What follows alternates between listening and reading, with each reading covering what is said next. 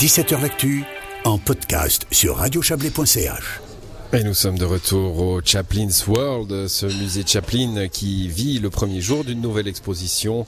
On l'a évoqué déjà, on va en parler largement maintenant. Le Kid, euh, l'exposition autour de, ce film qui a euh, un peu plus d'un siècle. Hein, euh, le, Kid, ça, ça donne un, un petit vertige.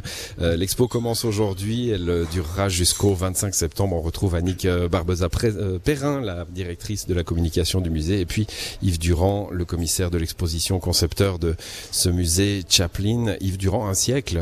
C'est fou hein, quand on y pense, euh, un, un, film comme ça. Euh. Et vous savez, votre question est intéressante parce qu'un siècle, c'est fou, mais quand on regarde ce film, on redécouvre qu'il est d'une très grande modernité. Ce film de, produit en 1920-21 euh, est un film qui met en situation... Charlie parlait en 1920 de filles mères. Hmm qui doivent abandonner leur enfant pour des motifs qui n'ont rien à voir avec la méchanceté ou avec euh, plutôt et mais déjà il abordait un sujet très important dans un contexte de société extrêmement puritaine, extrêmement conservatrice, extrêmement différente de ce qu'elle est aujourd'hui. C'est aussi un film. On va juste rappeler le contexte du film, hein, le, vagabond, le Charlot, hein, euh, qu'on appelle Charlot euh, en, dans les pays francophones, mais The Tramp, le vagabond dans les pays anglophones, trouve un, un, un, enfant trouvé hein, dans la rue et il s'en occupe. il, il occupe comme un père. Et on veut le, le séparer de lui euh, et, et, il le retrouve. Bon, voilà Exactement. le, pitch euh, rapide. Euh, Charlie trouve cet enfant, il s'y attache, il l'élève avec beaucoup d'affection, sans le sou sans aucun moyen, puisque c'est un vagabond. Et en, père célibataire, voilà, qui est encore... Euh, c'est un deuxième élément de modernité qui est majeur. C'est une famille monoparentale, mais c'est une famille monoparentale avec un papa et un fils. On est en 1921. Et l'autre élément qui est fondamental, c'est non seulement euh, un papa monoparental avec son fils, c'est aussi un papa qui est un vagabond qui est pauvre, qui est sans le sou et qui, malgré sa, sa mansarde, malgré sa pauvreté, euh, vit avec cet enfant une relation de, filiale euh, qui, est, qui est marquée d'une grande tendresse. Mmh. Charlie disait comme quoi aussi, on peut aussi, vous savez, mon père disait, euh, parce que je viens d'une famille plutôt modeste, mon père disait, il faut avoir été pauvre longtemps pour savoir qu'on peut aussi vivre heureux sans être riche. Et euh, je dis pas qu'il faut être pauvre pour être heureux, mais on peut aussi trouver de l'espace, de l'affection, de l'amour pour ses proches. Et ce film nous montre un papa et son fils qui en plus de ça est un marginal, un vagabond, un rejeté de la société, qui malgré tout trouve une relation de père-fils qui est absolument exceptionnelle. Et une première, alors c'est le premier long métrage déjà hein, oui. de, de, de, Charlie Chaplin. Alors il fait une, une, grosse cinquantaine de minutes, mais considéré comme un, un long métrage à l'époque parce que la bobine euh, ça coûtait cher. Hein. Oui. Euh, et c'est aussi euh, une des premières fois que, Charlie va à ce point-là dans euh, dans le social, hein, dans, dans le, la description et, déjà un peu la critique sociale. Oui, en fait, c'est un film qui est un point tournant. Charlie commence en 1917-18 avec euh, avec Easy Street, avec Dog's Life. Avant, Charlie lançait des tartes à la crème, etc. Il était dans un vaudeville et tout à coup, avec euh, avec avec Easy Street, il commence. On voit des chômeurs, on voit des travailleurs, on voit des enfants pauvres. Et, et Charlie traite de ces sujets dans ses films déjà en 18-19. En 1920, quand il commence Le Kid, euh, il parle de réalité sociétale et il fait un long métrage. Et c'est un tournant parce que après cette période, Charlie Chaplin va avoir un contenu de plus en plus sociétal, de, de plus en plus humaniste et de plus en plus critique vis-à-vis -vis des tares de la société. Mmh. Euh, il parle ici des enfants abandonnés euh, dans les rues et euh, il, il, parle aussi de, du, du manque, j'oserais dire, du manque de considération de l'assistance sociale à l'égard des enfants abandonnés. Ouais, ouais. Il, Charles, Charles Clairement les méchants, l'assistance sociale. Hein, ils viennent, ils viennent piquer le gamin. Ah, ils sont vraiment méchants. Ils, ils n'ont, ils n'ont aucune considération. En fait, la seule considération qu'ils ont, c'est que un père seul qui n'est pas dans un mariage conventionnel, Et avec un fils qui n'a pas d'argent, qui est pauvre, ne devrait pas prendre soin d'un enfant. Alors la solution de l'assistance sociale en 1920, c'est de l'envoyer dans un, dans un orphelinat où on est à peu près certain qu'il trouvera pas, pire euh, que ce ouais, qu'il ouais, vivait. qu'on imagine. Euh... Et, puis vous savez ce qui est intéressant, c'est que Charlie raconte dans ce film une histoire qui est la sienne. Charlie est un enfant de macadam. Charlie est un enfant qui a connu la pauvreté. Son histoire elle est très bien documentée. Et sur ce point, dans sa biographie, Charlie Chaplin a été très très explicite. Charlie a, Charlie a vécu une enfance entre barreau d'asile et barreau d'orphelinat. Barreau, d'orphelinat pour lui pendant des années et barreau d'asile pour. pour euh, Alors justement, dans, la construction de, l'expo, hein, c'est évidemment ce lien-là que vous faites. Euh, D'abord euh, l'histoire du film un peu, mais aussi ce lien avec l'enfance de, Charlie qu'il livre finalement. Vous dites qu'il se livre pas dans son autobiographie. Il pourrait vous répondre, ben, je l'ai fait dans mes films. Charlie a clairement dit dans ses écrits que bon, c'est le plus autobiographique de ses films, le plus, parce que le kid c'est lui. Euh, et Charlie raconte une histoire qui est celle de son enfance, à un point tel que la mansarde que l'on retrouve dans ce film, elle est la reproduction exacte de la mansarde de son enfance, dans laquelle il a vécu pendant plusieurs années, trois mètres par quatre mètres, où il vivait avec son frère et avec sa mère. Alors c'est vraiment, vous savez, dans l'œuvre de Charlie Chaplin, il y a des œuvres qui interpellent, il y a d'autres œuvres qui touchent. Les œuvres qui interpellent, c'est Modern Times, The Great Dictator, mais les œuvres qui touchent, parmi elles, il y a City Lights, mm. euh, avec La Belle Aveugle, pour laquelle il est prêt à donner ce qu'il n'a pas pour l'aider à retrouver la, vue. Euh, lui qui n'a rien, il veut tout donner aux gens qu'il croise sur sa route, qu'il estime être plus démuni que lui-même. Euh, mais ce film-là, il nous touche parce qu'il est question de l'enfance, de son enfance. Et justement, dans, dans l'histoire du cinéma, je, je, vous interromps parce que vous êtes inarrêtable sinon, hein, Yves Durand. Dans l'histoire du cinéma, c'est un, c'est un cap ce film, hein, parce que il veut à la fois, peut-être même dans l'histoire euh, euh, du théâtre, hein, il veut à la fois faire rire et pleurer. Il l'annonce d'ailleurs au début du film. Oui, et Charlie avait la trouille, et ça, il était très clair à cet effet. Charlie avait la trouille quand il a fait ce film, parce que pour la première fois, il mariait le drame ou euh, à, à, une situation du d'humour. Charlie disait, mon premier rôle, c'est de faire rire. Mais les gens autour de lui lui, lui disaient, ton film, ça ne peut pas fonctionner parce qu'il y a trop de dramatique. Les gens attendent de toi que tu les fasses rire avec les tartes à la crème, avec le slapstick et le vaudeville.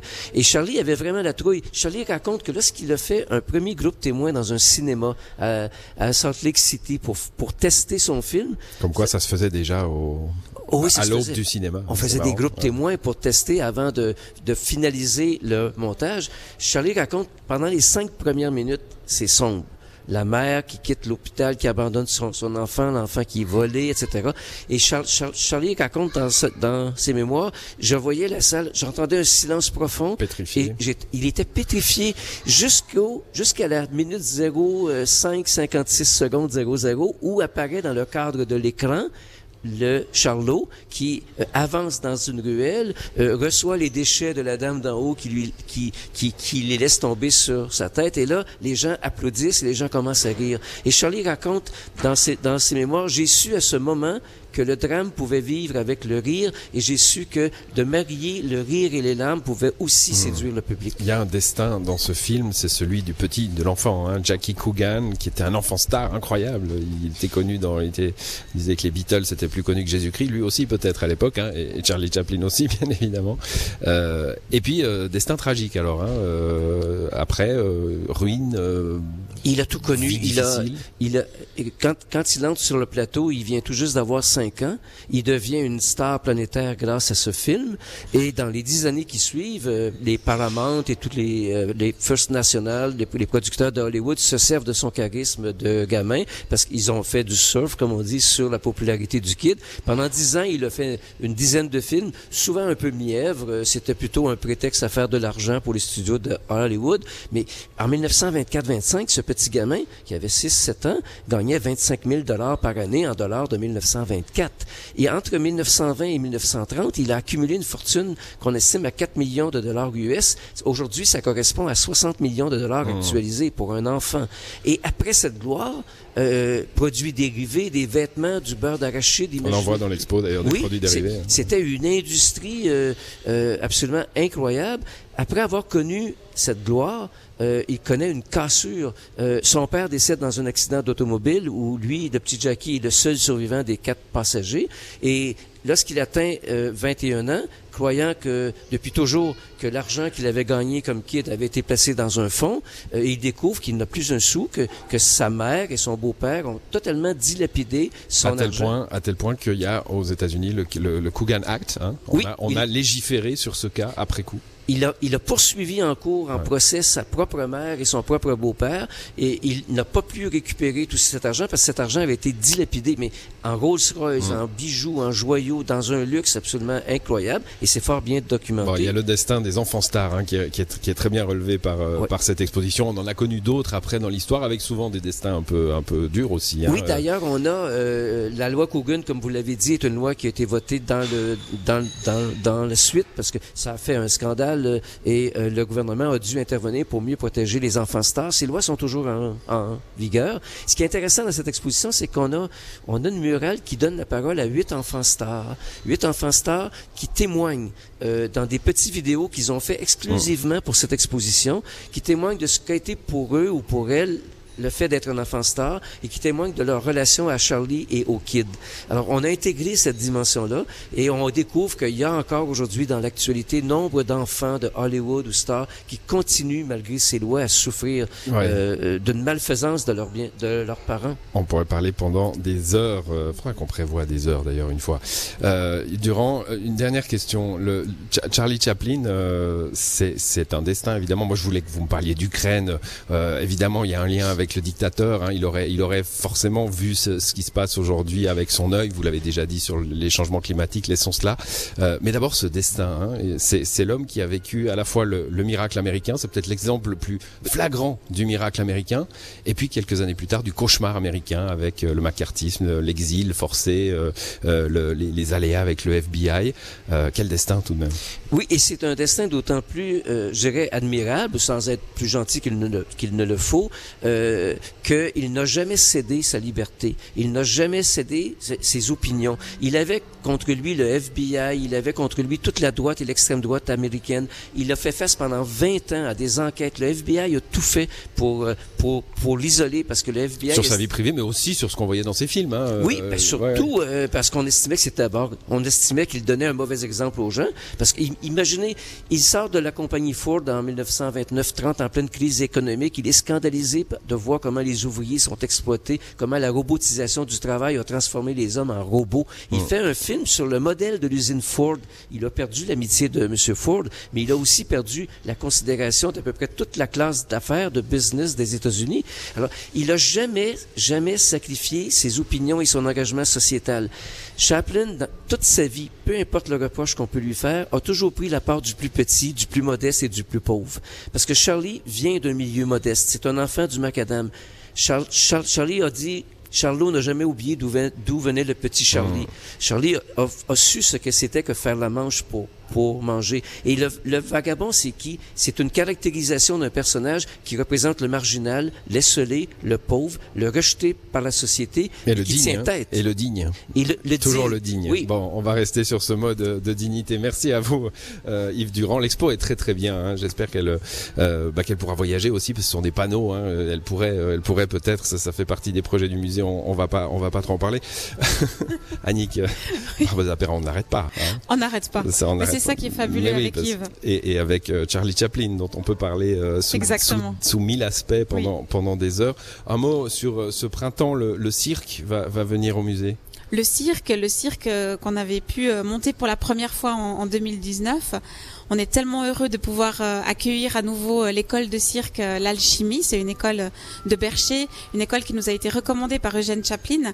C'est une école fabuleuse, voilà. Avec les enfants vont présenter trois spectacles par jour dédiés au Kid, en hommage au film du Kid. Donc pour ça, on va monter un grand chapiteau de cirque dans le parc et ça se tiendra donc du 15 avril au 1er mai pendant les vacances de Pâques. Pendant les vacances de Pâques, le cirque au, au musée Chaplin, au manoir. On va en rester là parce qu'on est atrocement en retard. Mais merci en tout cas à, à vous euh, de nous avoir accueillis à ce Chaplin Sport. L'expo est à voir jusqu'au 25 avril. Mais comme je le disais au début, euh, faut jamais dire on a le temps d'y aller parce qu'après on n'y va pas. Voilà. Bonne soirée, bon week-end.